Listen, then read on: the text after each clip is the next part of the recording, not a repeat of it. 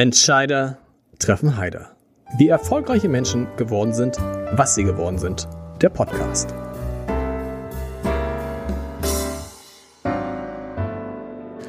Herzlich willkommen. Mein Name ist Lars Heider und ich habe heute einen Mann zu Gast, der zwei sehr unterschiedliche Menschen wie Udo Lindenberg und Klaus Michael Kühne zu seinen Vertrauten zählt. Wir werden darüber sprechen, wie das zusammenpasst und wir werden darüber sprechen, wie man so entspannt und als gnadenloser Optimist, der ist, so eine Karriere machen kann, wie er sie gemacht hat und wie es ist, wenn man in Hamburg im Hintergrund die Fäden zusammenhält, wichtige Menschen in die Stadt lockt und andere zusammenkriegt. Ich freue mich sehr auf Michael Behrendt, der lange Vorstandsvorsitzender von Hapag-Lloyd war, heute Aufsichtsratsvorsitzender des Unternehmens und Präsident des Hamburger, See, Hamburger Überseeklubs. Und das, ehrlich gesagt, ist sehr begrenzt, das, was er macht. Er ist auch einer der großen Treiber, zum Beispiel im Förderverein des St. Pauli Theaters. Lieber Herr Behrendt, ich freue mich, dass es geklappt hat. Und wir müssen natürlich am Anfang einmal kurz über Hapag-Lloyd sprechen. Über diese Reederei, über die alle sprechen. Weil dieses, dieses Unternehmen, wo Sie den Aufsichtsrat anführen, einen unglaublichen Gewinn gemacht hat. Und Sie müssen mal erklären, was macht das mit einem Unternehmen, wenn es plötzlich einen Gewinn macht, ähm, den andere fast 18 Milliarden Euro, den andere als Umsatz machen? Das macht erstmal den Menschen glücklich. Wenn man, wenn man durch alle, äh, durch Hoch und Tiefs in dieser Branche gegangen ist, und mit Hochs hätte ich eigentlich das bezeichnet, was man vor vier Jahren äh, als Ergebnis präsentiert hat. Was war das damals? Ich sage irgendwas um 800 Millionen. Okay. Oh, das war schon viel, ne? Das genau. war schon viel und das war, hatte man schon als Hoch und hat gedacht, so, jetzt ist die Schifffahrt endlich mal da angekommen, dass man auch Geld verdienen kann. Denn Gewinnerzielungsabsicht war in der Schifffahrt, in der Branche oft nicht das die erste Priorität. Aber wenn man, wenn man sowas erlebt, ich sage immer, das ist äh, der, der Sechser im Lotto und der Jackpot, aber das viermal im Jahr, äh, dann äh, ist es etwas, was unvorstellbar war. Was auch was Einmaliges sein wird. Ähm, denn ich sage mal, ähm, viele haben durch unter der Corona-Zeit gelitten. Wir wissen alle, was das für Probleme mit sich gebracht hat. Aber die Menschen, die zu Hause saßen, hatten das den Bedarf, äh, sich sozusagen zumindest im häuslichen Bereich zu optimieren. Sprich, äh, Fitnessgeräte, Fernseher, Renovierung, Sofas und, und, und, und zu kaufen.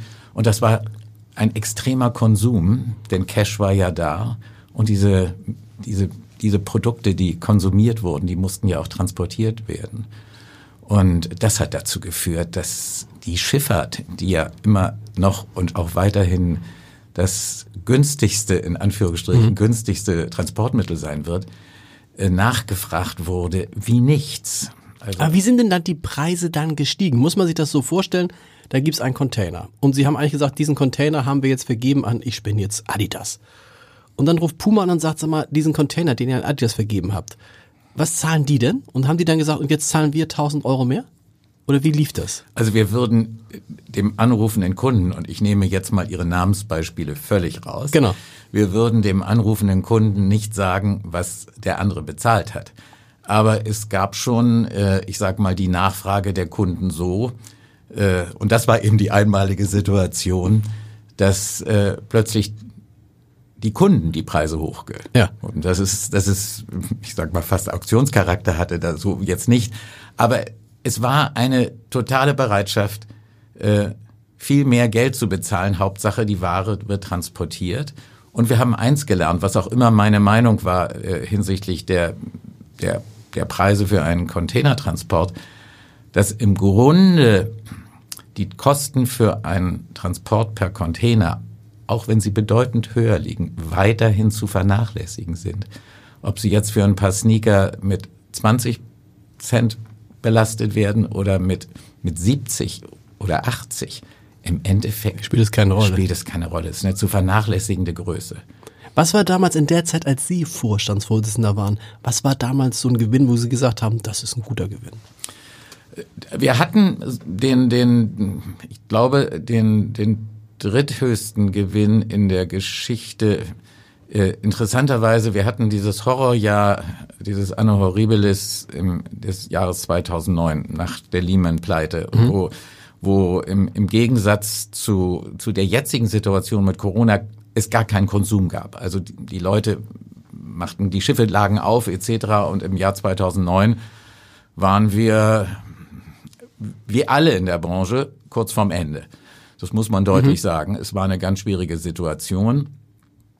Und äh, im Jahr 2010 äh, gab es dann die Situation, dass man zwei Möglichkeiten hatte. Also in 2010 das Spiel zu beenden oder einfach sagen, auf Doppel komm raus, wir, wir erhöhen dramatisch die Raten. Und das hat auch geklappt.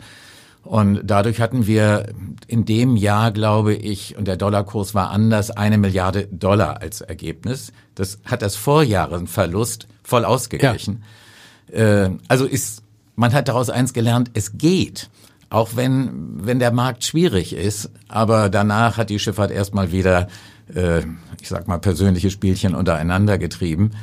Äh, und wenn, damals waren es die zwei größten im Markt, wenn die anfangen, sich nicht zu mögen und aus emotionalen Gründen gegeneinander vorgehen, äh, und vor, gegeneinander vorgehen heißt die Preise drücken, damit man die Ware des Kunden kriegt, dann zieht es die ganze Branche Klar. mit runter. Das ist das Problem in der Schifffahrt und äh, Vernunft, ein Traum weiterhin die Vernunft hat uns diesen, haben uns diesmal die Kunden beigebracht. Ja, und vor allen Dingen ein, ein, ein, ein zutiefst unvernünftiges Geschäft, wo man 18 Milliarden Euro Gewinn machen kann. Jetzt fragen sich natürlich alle, was passiert mit diesem Geld? Wenn wir, Sie haben mal irgendwann gesagt, eigentlich ist Hapag-Lloyd froh, wenn Sie so 300 Millionen Euro Ergebnis machen pro Jahr. Das ist ganz prima. Das heißt, eigentlich können Sie doch jetzt über Jahrzehnte, brauchen Sie gar keinen Gewinn mehr machen, weil Sie so viel Geld haben, was Sie zurücklegen können. Was passiert mit dem Geld? Ein Teil wird ausgeschüttet, ein Teil bleibt im Unternehmen. Ja, so ist es.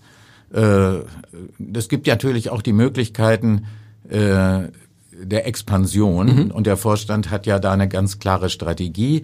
Äh, das wurde ja auch in den letzten Wochen und Monaten veröffentlicht. Ähm, wir können es uns jetzt leisten, auch an den an den Seiten zu arrondieren, mhm. sprich zum Beispiel ins Terminalgeschäft gehen, was sehr wichtig ist. Das konnten wir uns früher nicht leisten.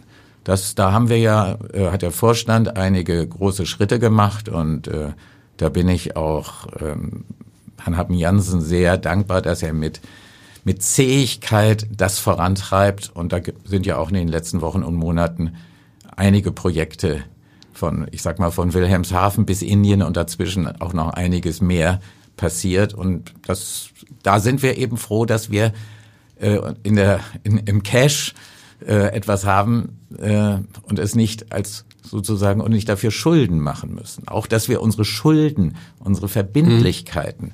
abbauen konnten, sprich auf Null reduzieren. Das ist natürlich auch äh, eine Situation, dass man plötzlich Nettoanleger wird. Aber es ist auch dafür ganz wichtig, dass äh, Substanz in der Firma ist. Mhm. Das ist beruhigend. Und es freuen sich auch zwei nämlich die Freie und Hansestadt Hamburg und Klaus-Michael Kühne. Kommen wir zu, zu Hamburg zuerst. Wir erinnern uns damals, ähm, dass Olaf Scholz, damals noch Bürgermeister dieser Stadt, als die Stadt bei Hapag-Lloyd eingestiegen ist, dann irgendwann gesagt hat, I want my money back. Und man kann sagen, und viele haben ihn damals ausgelacht und haben gesagt, mhm, genau, erstmal zitierst du jetzt hier irgendwie äh, große, äh, große ähm, Regierungslenker und zweitens, ob du dein Geld jemals zurückkriegst, doch. Die Stadt Hamburg hat allein überwiesen bekommen, oder weiß nicht, ob es schon überwiesen ist, wahrscheinlich ja, in diesem Jahr einen Betrag von 1,54 Milliarden Euro. Äh, ganz normale Dividende. Und äh, muss die natürlich noch versteuern, Kapitalertragssteuer, aber es ist dann rechte Tasche, linke Tasche. Im vergangenen Jahr waren es, glaube ich, 800 Millionen Euro. Das heißt, da sind schon mal zwei, nur in diesen zwei Jahren uh, 2,3 Milliarden Euro zurückgeflossen. Verdientermaßen, ja. muss ich sagen, verdientermaßen. Also als Olaf Scholz und ich muss vielleicht einen, einen, Schritt noch zurückgehen. Als äh, wir, wir müssen eins sagen: Das größte Problem im Jahre 2007, 2008 war ja, dass die TUI, unser damaliger alleiniger Gesellschafter, sich entschlossen hatte, den Hapag-Lloyd zu verkaufen. Mhm. Auch ein bisschen getrieben von den damaligen großen Aktionären der TUI. Und die Gefahr bestand, dass Hapag-Lloyd nach Asien geht. Mhm. Die damalige noch existierende NOL äh, im Staate Singapur hat er ein großzügiges Angebot gemacht, aber der damalige Vorstandsvorsitzende Frenzel hat mir das Unternehmen quasi an die Hand gegeben, hat gesagt, wenn Sie jemanden finden, dass es in Deutschland bleibt, denn mhm. sonst wären hier die Lichter ausgegangen, gar keine Frage. Ähm, und da gab es, ich sag mal, zwei Institutionen, insbesondere ein Mensch, und das sage ich dreimal unterstrichen, Klaus Michael Kühne, mhm. der mit Vehemenz äh, Partner gesucht hat und angetrieben hat, äh, mit, ohne seinen Elan wäre das kaum möglich gewesen. Weil er an das Geschäftsmodell geglaubt hat oder weil er Hamburg was Gutes tun würde? Weil wollte. er Hamburg in erster Linie, es war ja auch, was er gesagt hat, und das haben wir ja auch als mhm. Motto genommen, Hapag-Lloyd gehört zu Hamburg und er auch immer der Meinung war, dass ein Land wie Deutschland eine eigene Linienreederei mhm. haben musste. Damals gab es auch noch Hamburg Süd. Ähm, aber ähm, daran hat er geglaubt und mit großer Kraft gekämpft. Aber wir, er brauchte Partner.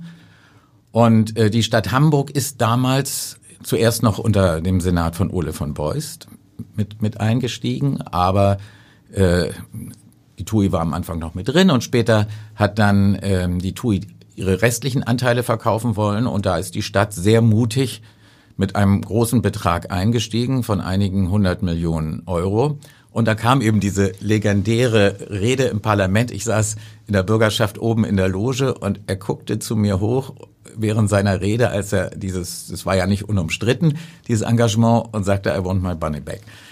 Und äh, als er jetzt Bundeskanzler wurde und wir wussten, was für ein Ergebnis wir haben, habe ich ihm gratuliert, mhm. geschrieben und habe noch als PS geschrieben, by the way, you get your money back. äh, mittlerweile ist es ein paar Mal so viel, wie überhaupt das Investment ist und trotzdem ist das Paket noch ein Vielfaches wert. Das kommt ja hinzu, es kommt ja jedes Jahr noch was dazu. Ja, das, ja. Und, und das, die Aktie, der Aktie von Hapag-Lloyd ist auch ganz an Aktienkurs. Der Aktienkurs, das ist, das ist auch noch äh, eine Menge, eine Menge wert. Äh, also das ist ein Vielfaches, das Paket ist auch noch ein Vielfaches wert. Also es war für die Stadt ein guter Deal, aber man muss auch sagen, es war auch Risk Capital. Mhm.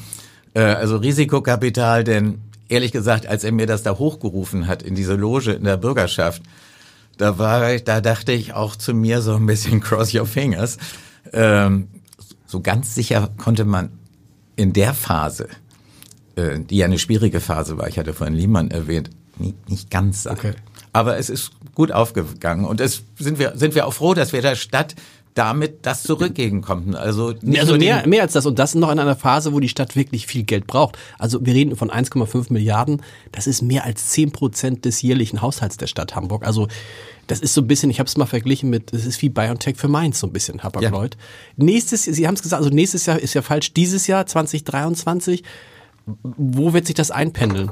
Das kann man, kann man nicht sagen. sagen. Außerdem, das ist eine Frage, also ich bin ein anständiger Aufsichtsratsvorsitzender. Ja. Stimmt, die dürfen der Sie überwacht und äh, alles weitere, was Prognosen etc. sind, dafür ist der Vorstand zuständig. Und da halte ich mich auch dran, da habe ich auch immer Wert gelegt in meiner Zeit. Den also, laden wir auch, ich habe ja auch gesagt, den laden, lade ich demnächst auch mal hier ein. Rolf Haben Jansen, auch interessanter äh, interessanter Manager und mit dem man sich sehr gut über das Thema unterhalten kann. Deshalb will ich Sie natürlich jetzt fragen, Sie haben schon angesprochen, Klaus Michael Kühne, ähm, der damals fest daran geglaubt hat und der ja irgendwie ein Näschen so hat für Geschäfte, wo alle anderen sagen, hm, weiß ich nicht. Der ist ja auch in der heftigsten Corona-Krise bei Lufthansa eingestiegen. Ich glaube, heute größter Lufthansa-Anteilseigner.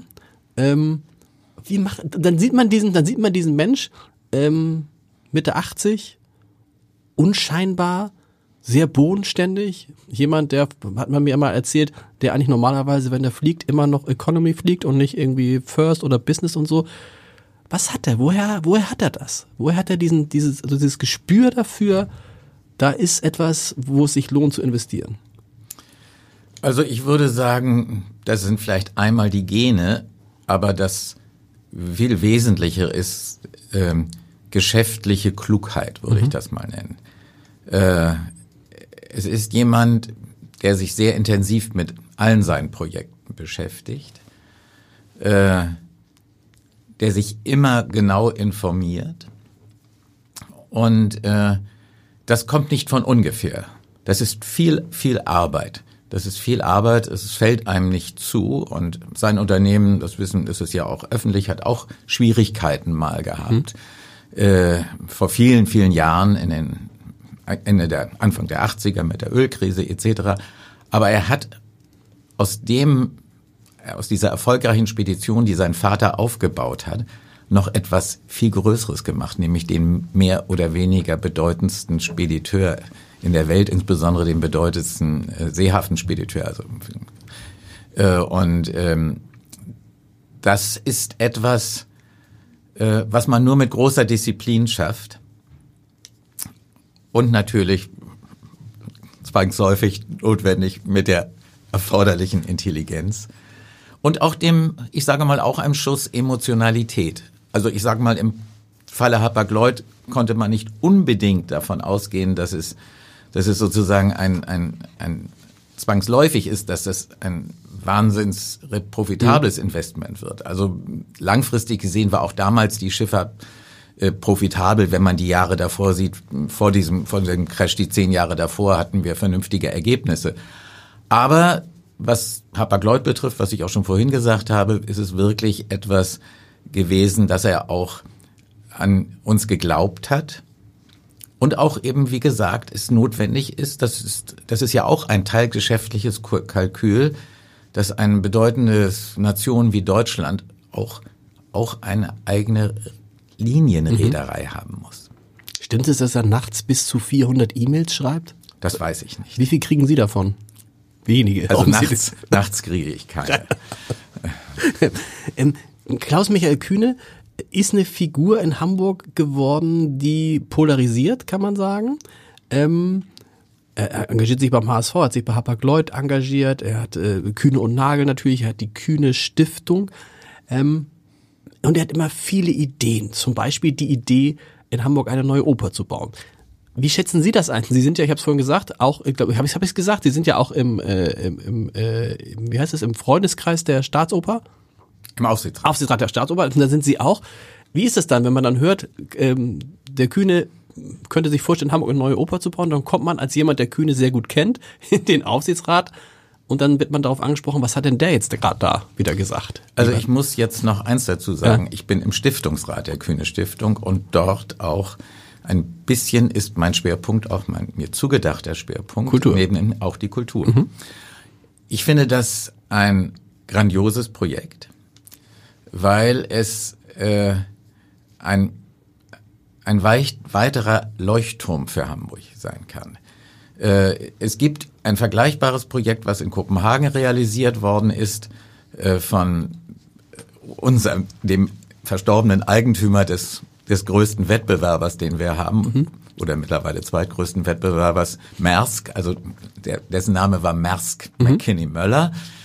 Und äh, der hat Kopenhagen eine Oper geschenkt, weil er meinte, es, Kopenhagen hatte eine hübsche, nicht so große Oper, aber eine mitten in der Stadt gelegene und die ist so ein Leuchtturm, so ein Lighthouse geworden.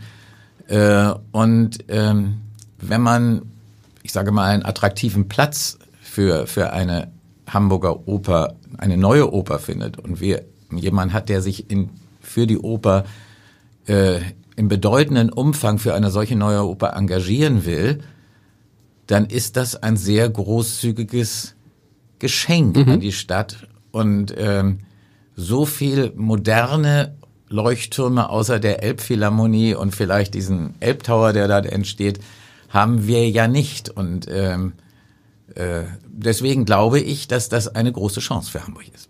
Wird die, äh, das heißt, Sie sagen, jemand ein schönes Geschenk, also wird am Ende Klaus-Michael Kühne der Stadt diese Oper schenken? Weil dann, glaube ich, würde sich die Frage nicht stellen. Bisher war es ja immer so, dass er immer gerne jemanden dabei hatte. Ich denke, also das ist jetzt zu früh und da will mhm. ich jetzt auch nicht eingreifen, aber er hat ja selbst in seinen äh, Interviews oder seinen öffentlichen Äußerungen dazu gesagt, und das wiederhole ich, er würde sich maßgeblich engagieren. Was schon mal gut klingt. Und wir wollen nicht nur über Klaus-Michael Kühne sprechen. Ich, ich erwähne es deshalb, in dem Fragebogen, den ich immer allen zuschicke, haben Sie gesagt, dass es auch einer Ihrer wesentlichen Förderer war. Ja. In Ihrem Leben, in Ihrem beruflichen Leben. Warum? Weil und da komme ich jetzt nochmal auf das zurück, was ich vorhin gesagt hatte, Hapag-Lloyd in einer schwierigen Situation war, als sie nach Asien verkauft mhm. werden sollte. Und das wäre das Ende des Unternehmens gewesen. Äh, und Herr Kühne, der eben der Motor war. Und in dieser Situation äh, war es war es so, dass er wirklich, wie gesagt, der Antreiber war. Und ich sag auch eins, ohne ihn wäre Hapag-Lloyd nicht in Hamburg. Und deswegen hat er weil es sah ja manchmal so aus, als ob es tatsächlich ohne die oder den Bürgermeister oder den sicher die Stadt auch, auch aber, es aber, muss dahinter einer sein, ja. der der der Treiber ist, der es pusht, der der eine Persönlichkeit ist, der auch die auch stark ist und und den Mut hat, äh, andere Menschen zu überzeugen. Und deswegen würde ich sagen, gehört ihm da der erste Platz in der Geschichte, dass Hapag-Lloyd in Hamburg überlebt hat. Und äh, das hat natürlich auch, das habe ich mit ihm in, in enger Abstimmung mhm. gemacht. Und äh, natürlich war es auch für mich schön, dass Hapag-Lloyd in Hamburg geblieben ist. Sonst wären ich, Sie der letzte Vorstandsvorsitzende sonst gewesen. Sonst wäre ich der letzte Vorstandsvorsitzende. Ich habe immer gesagt, ich wollte nicht der sein, der das Licht ausmacht. Ja. Und äh, deswegen hat er eine große Rolle. Er hat auch im Vorfeld, wir, wir waren auch schon im Vorfeld befreundet. Äh, er war nicht nur Kunde, sondern wir haben auch eine, eine freundschaftliche Verbindung auch im Vorfeld gehabt. Äh, und deswegen auch für was das, was er sonst aufgebaut hat, bewundere ich ihn. Aber ich sage einfach, dieses ist die größte Tat gewesen und deshalb ist er auch aus vielerlei Gründen, die auch davor liegen, eine, ein bedeutender Förderer von mir und auch, auch ein Vorbild. Von dem Vorbild zu Ihnen, Sie sind für viele auch Vorbild. Ähm, ich habe mit, natürlich mit vielen, die Sie sprechen, die, die, die, die Sie kennen, vorher gesprochen und gesagt, was ist eigentlich das Besondere an Michael Behrendt? Und dann haben natürlich alle gesagt, das Besondere ist, dass der eigentlich immer entspannt ist, gelassen, eigentlich immer fröhlich, immer ein Lachen auf den Lippen hat und dann jemand ist, der so heimlich still und leise die Menschen zusammenbringt auf eine ganz angenehme Art und Weise, so dass sie es gar nicht so richtig merken. Und hat einer gesagt, eigentlich ist das der größte Netzwerker in dieser Stadt.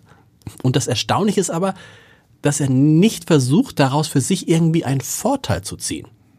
Finden Sie das eine, ist das eine gute Beschreibung? Es ist eine sehr nette Beschreibung. aber nicht, das ist sie auf jeden Fall. Aber stimmt sie auch?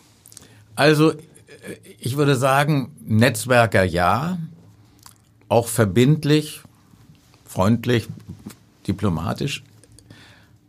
Aber man mit, mit nur mit nett sein kommt man im Leben auch nicht weiter. Also man muss schon gewisse Ziele haben, Ehrgeiz und man muss auch mal manchmal unterschätzen Menschen, die einen gerade kennenlernen oder Mitarbeiter auch, dass man denkt, ach, der ist ja ein netter Kerl. Freundlich kann er auch sein. Freundlich und höflich ist man wahrscheinlich immer, ne? Freundlich, aber es kann auch okay. Momente geben, wo man anders ist. Das muss man, wenn man, ehrlich gesagt, wenn man auch weiterkommen will, ja. muss man auch mal die, die andere Karte ziehen. Wie, das gibt es bei Ihnen? Also richtig der Energie, aber Sie sind keiner, der da mal anfängt laut zu werden. Doch. Tatsächlich? Mhm. Kann mir gar nicht vorstellen. So. Ja? Mhm aber im Überseeklub nicht zum Beispiel. Der Überseeklub ist ja auch nicht ein, eine Institution, wo man, wo man laut sein werden muss, äh, sondern da, äh, das ist ja etwas anderes. Aber ich sage mal, es ist ein Unterschied, ob man in einem Unternehmen äh, Verantwortung trägt okay. äh, und da auch mal die Nerven über, überreizt werden von, von anderen oder äh, weil, weil nichts weitergeht oder viele Dinge so. Ja. Also da muss man schon mal sehr deutlich äh, die deutlich die die deutliche Karte zeigen. Weil es wirkt immer es wirkt immer wirklich sehr hanseatisch, also sehr gelassen, so ein bisschen so wie Olaf Scholz das von sich sagt, dass er gar kein äh, gar keine Hobbys braucht, um runterzukommen, weil er gar nicht erst hochkommt. Ähm, also mit anderen Worten, dass er immer ruhig und gelassen ist. Das sagen Sie? Stimmt für das Sie bin nicht? ich nicht. Nein. Okay. Nein. Absolut nicht. Ja, oh, interessant. Äh. Wie lange sind Sie nicht mehr äh, Vorstandsvorsitzender von Hapag? Wann sind Sie ausgeschieden? Äh, jetzt im, im, im Juli werden es neun Jahre. Neun Jahre. Aber Sie haben, andere hätten gesagt, boah, ich habe genug Geld verdient, ich habe genug erlebt, alles prima, den Laden gibt's noch. Ich, äh, lass es nach, lass es nach und fahr deutlich runter. Bei Ihnen hat man den Eindruck, Sie haben nicht deutlich runter, Sie sind nicht deutlich runtergefahren. Sie haben unglaublich viele, Sie haben schon wieder zwei, drei Sachen genannt, die ich gar nicht genannt habe am Anfang, unglaublich viele Ämter, äh, Aufgaben. Ist immer noch, Sie arbeiten immer noch Vollzeit, oder? Vollzeit nicht mehr. Nein, Vollzeit nicht mehr. Äh, vor allen Dingen, heute kann ich im Grunde entspannter arbeiten. Es ist was anderes, als wenn Sie Verantwortung für ein Unternehmen tragen und nicht nur gute Zeiten erleben, mhm. schwierige Zeiten. Wir hatten schon darüber gesprochen.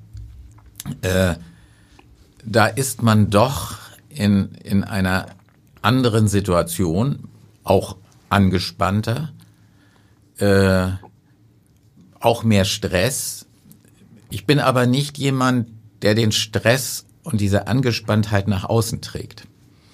Also ich, ich muss mich dann auch nicht verstellen, sondern ich, ich habe den Stress und die Anstrengung an dem einen Platz, aber ich kann auch, äh, und das ist, ich sag mal, ich kann, wenn ich, wenn ich nach einem stressigen Arbeitstag abends spät nach Hause gekommen bin, kann ich es auch für die Nacht und für den, für den Rest des Abends ein bisschen in eine andere Schublade mhm. tun. Wenn ich morgens aufwache, denke ich wieder daran, aber ich konnte immer gut schlafen. Ich konnte immer gut schlafen. Und das ist, glaube ich, dass mir der liebe Gott das als, als Stärke mitgegeben hat und auch als Entspannung. Und Sie haben ja offensichtlich eine Freude oder es ist eine Verantwortung, die Sie spüren, dass Sie all diese Dinge machen. Zum Beispiel, fangen wir mal damit an, den Überseeklub, der eine große Tradition hat in Hamburg äh, und für den Sie es ja im vergangenen Jahr geschafft haben, alle Verfassungsorgane zu Reden oder Vorträgen hierher zu holen. Also wir reden über den Bundespräsidenten, über den Bundeskanzler, über den Bundestagspräsident,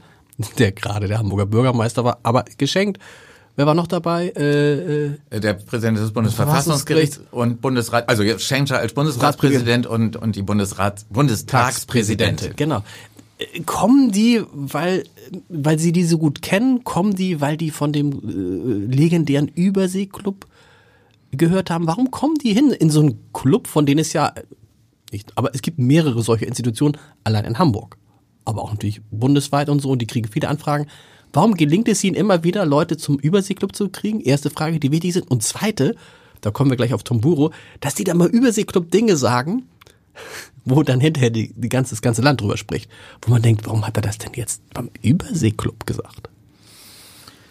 Also, es haben auch nicht nur unter meiner Präsidentschaft bedeutende Leute gesprochen. Mhm. Wenn man, wenn man bedenkt, unter Rolf Stöter hat Charles de Gaulle in Hamburg diese legendäre Rede gehalten äh, zur Freund, zur, zur Wiederbelebung der Deutsch ja. oder zur Entstehung. So doll war die deutsch-französische Freundschaft in der Vergangenheit da ja eigentlich nie auch begründet. Äh, aber er hat vor den Mitgliedern des Überseeklubs in seiner berühmten Rede 1962 für die deutsch-französische Freundschaft geworben. Äh, das war nicht ich sage mal, äh, das, das, und wenn man in die Historie zurückblickt, es haben mehrere französische Präsidenten vor dem Überseeklub gesprochen. Ich glaube, alle Bundeskanzler, alle Alles, Bundespräsidenten. Alle genau. Bundespräsidenten etc. Also der Überseeklub hat sich da schon in den vergangenen Jahren, und das ist nicht mir geschuldet, einen gewissen Ruf äh, äh, erarbeitet, äh, so dass mit diesem Ruf es natürlich auch leichter ist, bedeutende Sprecher zu finden. Mhm. Und den einen oder anderen kennt man dann vielleicht auch privat oder besser und sagt, Mensch, komm doch oder können Sie mir nicht den Gefallen tun. Aber im Grunde ist es der Überseeklub, der weit über Hamburg hinausstrahlt. Und immer mehr war als ein Wirtschaftsclub, sondern eigentlich vor allen Dingen politischer, stark politischer Club, ne? Gar nicht mal ein politischer Club, sondern ein Club, der im Grunde alles Wissenschaft, Kultur, Politik unter seinem Dach äh, empfangen wollte. Äh, und ähm, der Club ist kein Business Club und kein Social Club. Mhm. Er ist also weder ähm, gesellschaftlich, äh, dass man sagt, man trifft sich dort in der Halle, um gemeinsam zu reden, an der Bar zu trinken, etc. Es ist wirklich wie Warburg und das hat ist, ist in seiner Gründungsansprache, die er ja nicht selbst halten konnte, weil weil äh, er damals, ähm, das war am Tag nach dem Attentat auf den deutschen Außenminister, mhm. ähm, unter Polizeischutz mhm. gestellt wurde. Aber er hat gesagt, dieser Club ist ein Sprechsaal. Mhm. Und er ist bis heute ein Sprechsaal, ein Vortragsclub. Das ist 90 Prozent dieses Clubs. Die Menschen kommen hin, um interessante Vorträge zu hören, 40, 45 im Jahr und diskutieren das mit den Referenten und es gibt ein gemeinsames Abendessen, ein nicht sehr aufregendes Abendessen, äh, ein, ein Eingangmenü, aber an den Tischen wird weiter darüber geredet und hinterher beim Kaffee auch noch. Das ist der Sinn dieses Clubs. Kommen die Leute wieder? Ja. Ja. Wieder, wieder wie vor Corona? Ja. Ja. Ja. Es hat eine gewisse, wie, wie bei allen öffentlichen Veranstaltungen, wie in den Theatern etc., hat es äh, eine gewisse Zeit gebraucht, aber sie kommen jetzt wieder. Und, und schaffen Sie es, wo, wo, wo wir jetzt ja alle kämpfen müssen, schaffen Sie es, den Club zu verjungen und weiblicher zu machen? Also weiblicher das Problem haben wir nicht, weil vom ersten Tag seit der Gründung vor jetzt 101 Jahren äh, letztes Jahr war ja, wie genau. Sie erwähnten, das 100-jährige Jubiläum, äh, waren vom ersten Tag an, das war auch sensationell, Frauen als Mitglieder zugelassen. Und äh, wir haben einen, einen Anteil weiblicher Mitglieder von nahezu 30 Prozent. Mhm. Es gibt kein, es gibt keine Barriere für Frauen. Es gibt keine Barriere für Frauen. Und deshalb ist es so, dass äh, wir hinsichtlich der Frauenmitgliedschaft überhaupt kein Thema haben jüngere Menschen? Jüngere Menschen. Diesen neuen Typ auch von Leuten. Also die, die, die Diskussion habe ich ja selbst live miterleben, äh, miterlebt, die Diskussion. Wie kleidet man sich im Überseeklub? Was ist mit der Krawatte? Jetzt habe ich gelernt, Mittagessen ist gar keine Krawatte mehr. Und abends wurde mir neulich gesagt, wenn einer ohne Krawatte kommt, kommt er auch rein. So, aber wenn wir heute da uns die, ich Ihnen ein Ja. Ja, genau. Und wenn wir, also und wenn wir, wenn wir heute, ne, also wir, leben, wenn wir heute die, so, die Unternehmergeneration, äh, so Philipp Westermeier und Co. Äh, Tarek Müller sehen, die haben im Zweifel einen Pulli und eine Jeans an. Und das war's. Sind aber nicht weniger kluge, schlaue Leute, die man vielleicht auch gern im Überseeklub hätte als Mitglied. Erreichen Sie solche Menschen? Ja, also ich sag mal als Beispiel, wie tolerant wir selbst bei Rednern sind. Wir hatten in der letzten Woche äh, den berühmten Lord Snowden, mhm.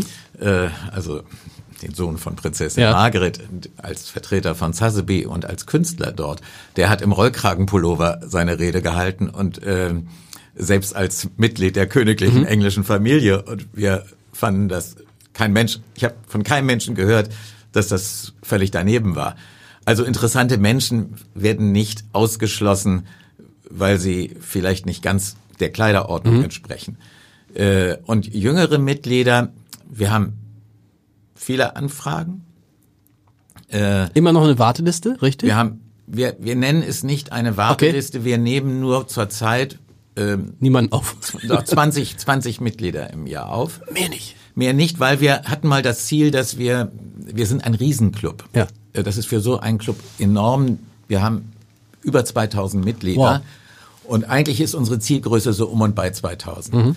Und deswegen nehmen, sind wir da etwas restriktiv, aber es sind viele Junge dabei. Aber man muss auch eins nicht vergessen, und so war ich auch, als ich noch jüngeres Mitglied im Überseeklub war.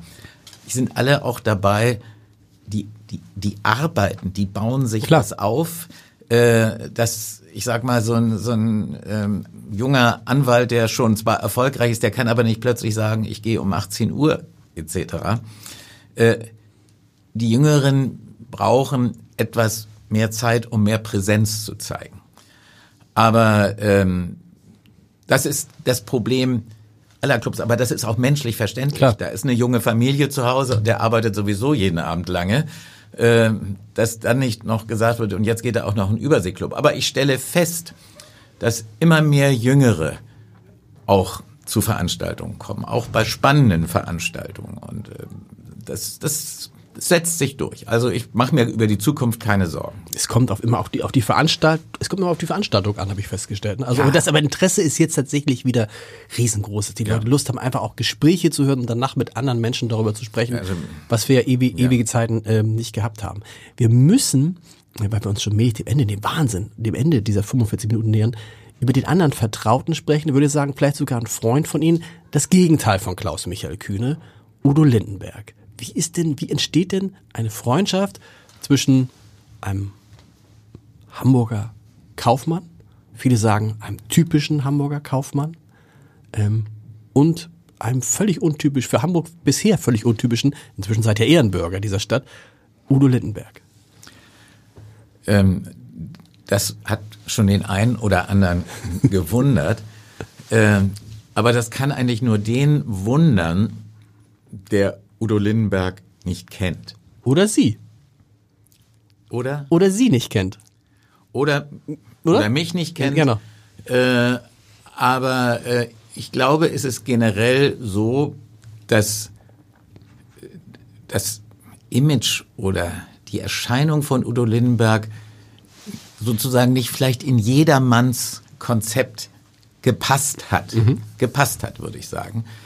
Weil er war den, war den Menschen auch fremd. Ich habe ihn, hab ihn kennengelernt äh, vor über 20 Jahren. Äh, da ist er mal auf der Europa gewesen, hat seine Bilder ausgestellt und hat auch einen Auftritt gemacht und das war sicher nicht die einfachste Zeit in seinem Ich Leben. wollte gerade sagen, das war die Zeit, wo Udo Lindenberg äh, anders drauf war als heute. Die- Stichwort, irgendwann ist man dann derzeit, glaube ich, eingeliefert worden mit fünf Promille ins Krankenhaus. Das kann sein, dass Ja. es in der Zeit war. Ich habe es damals, muss ich sagen, nicht mitbekommen. Aber wir haben uns da wunderbar auf dem Schiff verstanden. Äh, und äh, er war rührend zu meinen damals kleinen Kindern. Und er ist ein treuer Begleiter geworden. Er hat, er vergisst nie die Namen unserer Kinder und wenn er sie sieht, sagt er zu meiner 25-jährigen Tochter, mein Gott, bist du groß geworden. er hat uns wunderbare Weihnachtsbilder gemalt. Er ist wahnsinnig aufmerksam. Aber das geht mir jetzt nicht nur aufmerksam mir gegenüber. Er, und das ist eben was ganz wichtig. Er ist ein ganz großzügiger, engagierter Mensch. Äh, nicht nur, dass er, ich sag mal, politisch auch klare Kante zeigt, sondern er, er unterstützt Menschen, er hilft Menschen in Not. Äh, er ist eigentlich ein, eigentlich fast ein, im im Grunde seines Herzens ein bisschen ein Traditionalist und, und durchaus mit konservativen, sehr konservativen Wurzeln.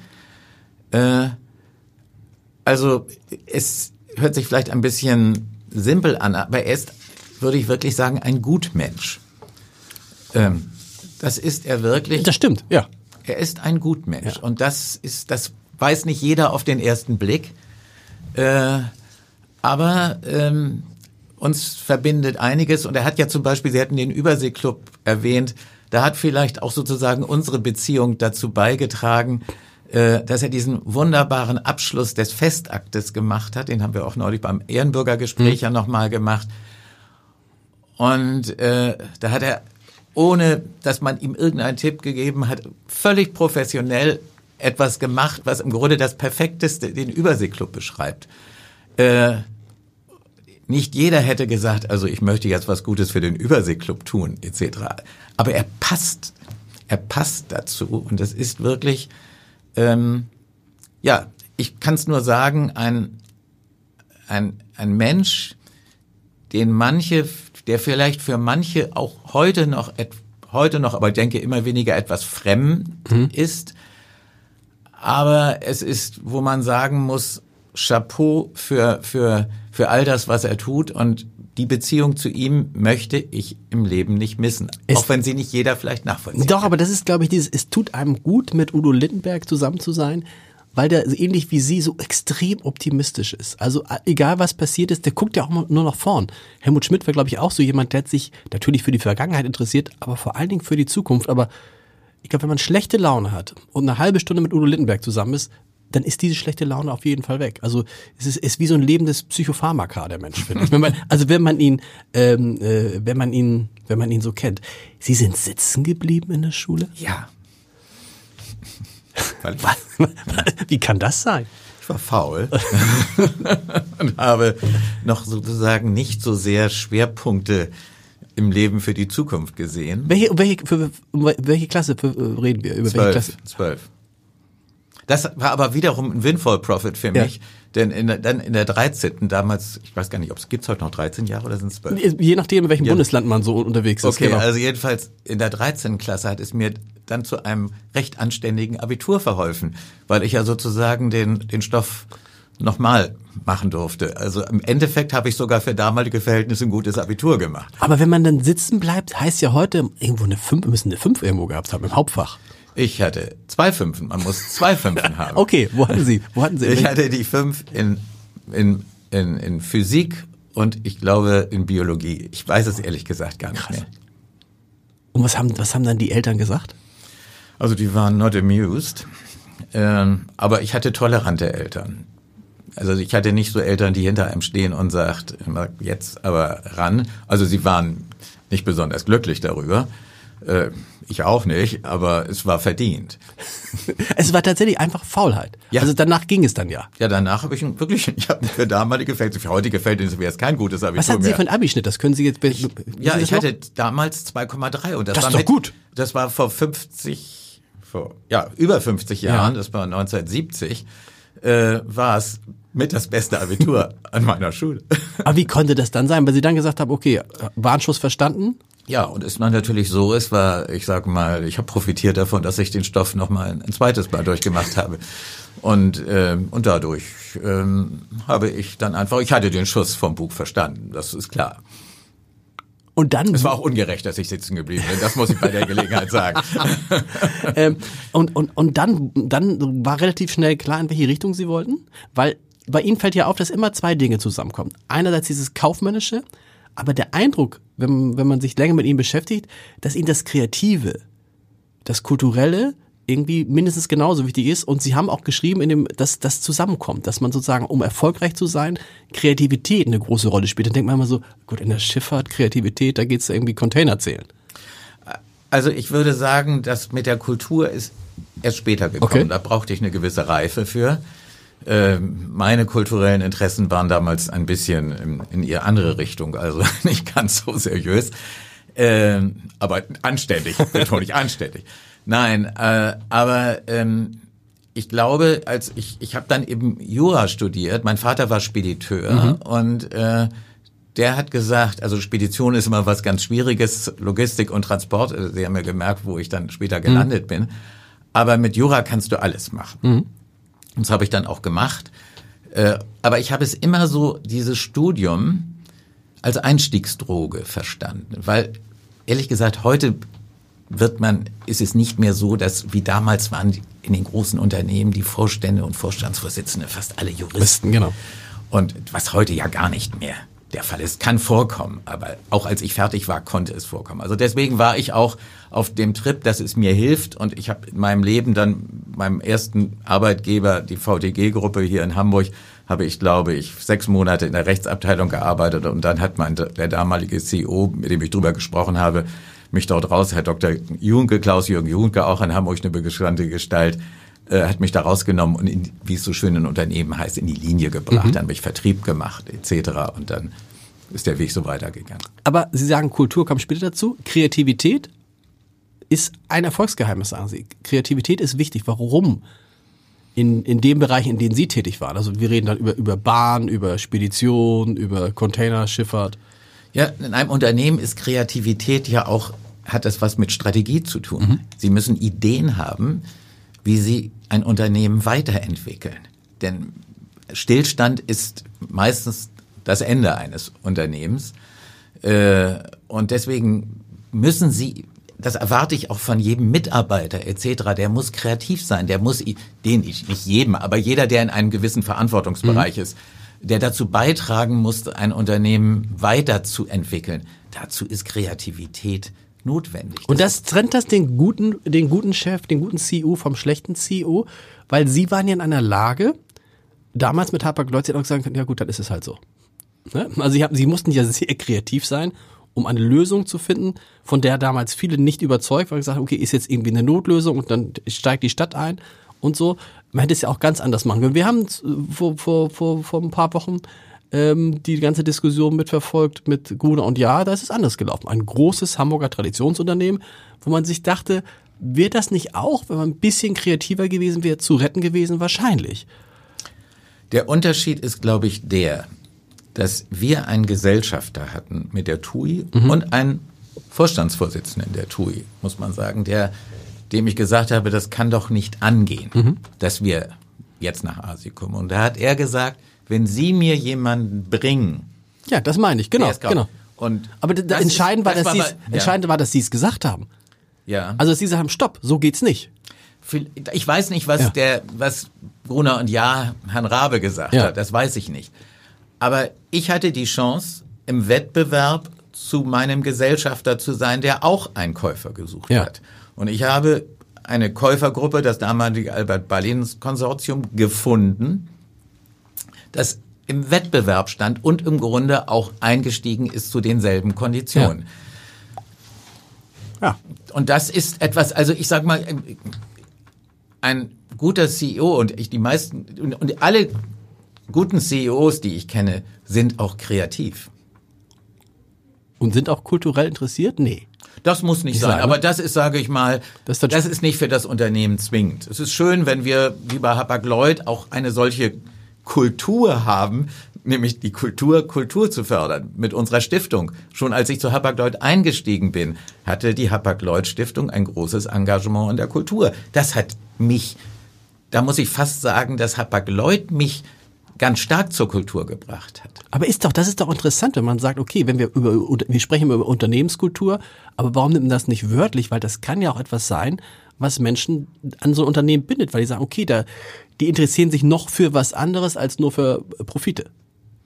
Das ist richtig. Also ich sage mal, wir, wir wollen es nichts vormachen. Ja. Nur ein profitables Unternehmen kann es sich leisten, Kultur zu Natürlich. fördern.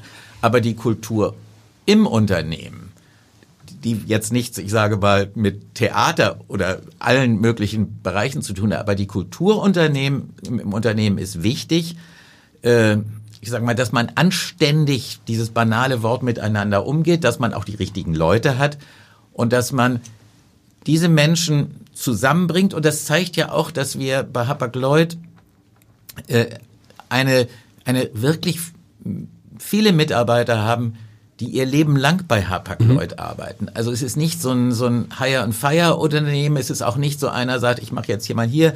Die, die bleiben bei Hapag-Lloyd hängen, die Leute, weil ihnen das Unternehmen gefällt, weil ihnen die Zusammenarbeit gefällt und sie sind auch gut. Und wenn sie mal nicht gut sind oder wenn es nicht gute sind, dann muss man eben auch die normalen Konsequenzen ziehen. Aber wir haben ein wirklich eine, ein, ein, ein, ein Bodensatz, wobei dieses Wort Bodensatz möchte ich jetzt nicht mit, aber wir haben eben eine, Ich verstehe, was Sie meinen. Wir haben, genau, also ein Fundament. ein Fundament, auf dem wir aufbauen können und das auch weitergegeben wird. Und was ja auch dafür spricht, sehr ungewöhnlich. Da, wie lange waren Sie Vorstandsvorsitzender von Hapag?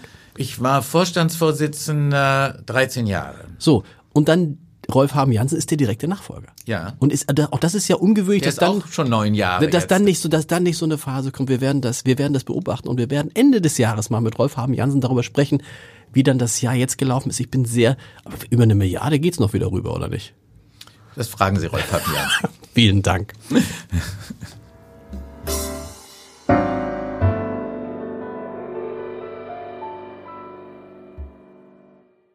Weitere Podcasts vom Hamburger Abendblatt finden Sie auf abendblatt.de slash podcast.